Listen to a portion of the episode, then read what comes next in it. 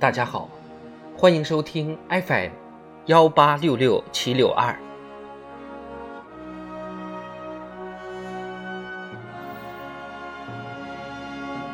人民论坛，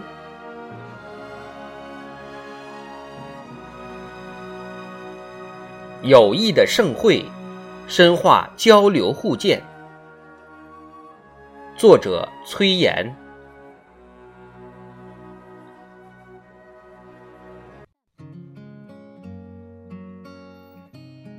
成都大运会汉语桥中文学习互动体验区，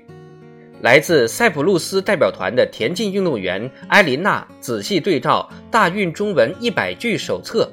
特意找出了与阿拉伯数字一九六对应的汉字，用笔写下一九六。原来这是他跳高的目标高度，他希望这三个汉字能带给自己好运。一座汉语桥是文化之桥，也是友谊之桥。世界各地的青年朋友因成都大运会相聚相知，增进理解，留下多少美好回忆。习近平主席指出，六十二年前，国际大体联创始人施莱默先生就说过：“大运会是友谊的盛会。”这一著名的大运会宣言和友谊、博爱、公平、坚毅、正直、协作、奋发的大运会宗旨，为世界大学生体育运动提供了精神启示，也为应对当今世界之变、时代之变、历史之变提供了有益借鉴。成都大运会上，来自世界各地的青年运动员在竞技中结下深厚友谊。也在交流中感受不同文化的魅力，共同描绘出一幅文明交融、心灵相通的青春画卷。体育的盛会，文化交流的舞台。国际大体联秘书长艾瑞克森超这样评价：大运会的可贵之处在于青年人可以面对面的交流和沟通。在大运村艺术中心。体育力量，中国精神。中国体育文化展吸引来自世界各地的参赛人员、媒体记者参观。一幅幅历史图片，一件件珍贵展品，讲述着中国竞技体育、体育文化和对外交往的精彩故事。在媒体酒店，由成都皮影非遗传承人表演的皮影戏《白蛇传·盗仙草》，引得观众阵阵叫好。在街头巷尾。成都串串、川式火锅等美食受到欢迎，展现中华饮食文化的魅力。成都大运会打开了文化体验和交流互鉴的窗口，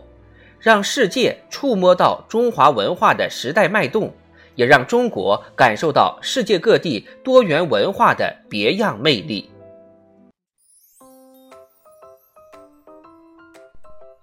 一花独放不是春，百花齐放春满园。中华文明具有突出的包容性，从根本上决定了中华民族交往、交流、交融的历史取向，决定了中华文化对世界文明兼收并蓄的开放胸怀。新时代以来，从成功举办博鳌亚洲论坛、上海进博会、亚洲文明对话大会等一系列主场外交活动，彰显天下一家的中国情怀，到提出全球发展倡议。全球安全倡议、全球文明倡议，为推动人类社会现代化进程、促进人类文明进步贡献中国智慧；再到积极推进“一带一路”文化交流与合作，建立丝绸之路国际剧院联盟、博物馆联盟、艺术节联盟；在以习近平同志为核心的党中央坚强领导下，我们不遗余力促进世界各国文明开展平等对话、相互启迪。探索出一条交流互鉴、美美与共的文明之路，让各国文明在交流互鉴中熠熠生辉。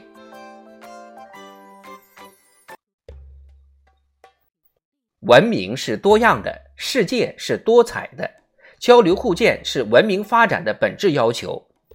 习近平主席指出，我们要深化交流互鉴，以包容的胸怀构建和而不同的精神家园。成都大运会的成功举办，充分证明，人类社会能够以平等、包容、友爱的视角看待和而不同，用欣赏、互学、互鉴的态度对待多种文化。面向未来，中国将始终弘扬平等、互鉴、对话、包容的文明观，以文明交流超越文明隔阂，以文明互鉴超越文明冲突，以文明共存超越文明优越，促进人类文明持续发展进步。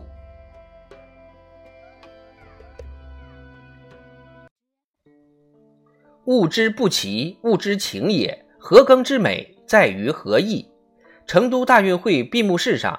当东方蜀派古琴与西方小提琴和鸣“高山流水”和“友谊地久天长”的旋律，全球青年的心声也在此唱响。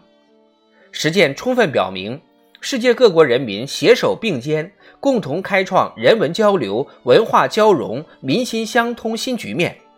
必能让世界文明百花园姹紫嫣红、生机盎然。谱写构建人类命运共同体的崭新篇章。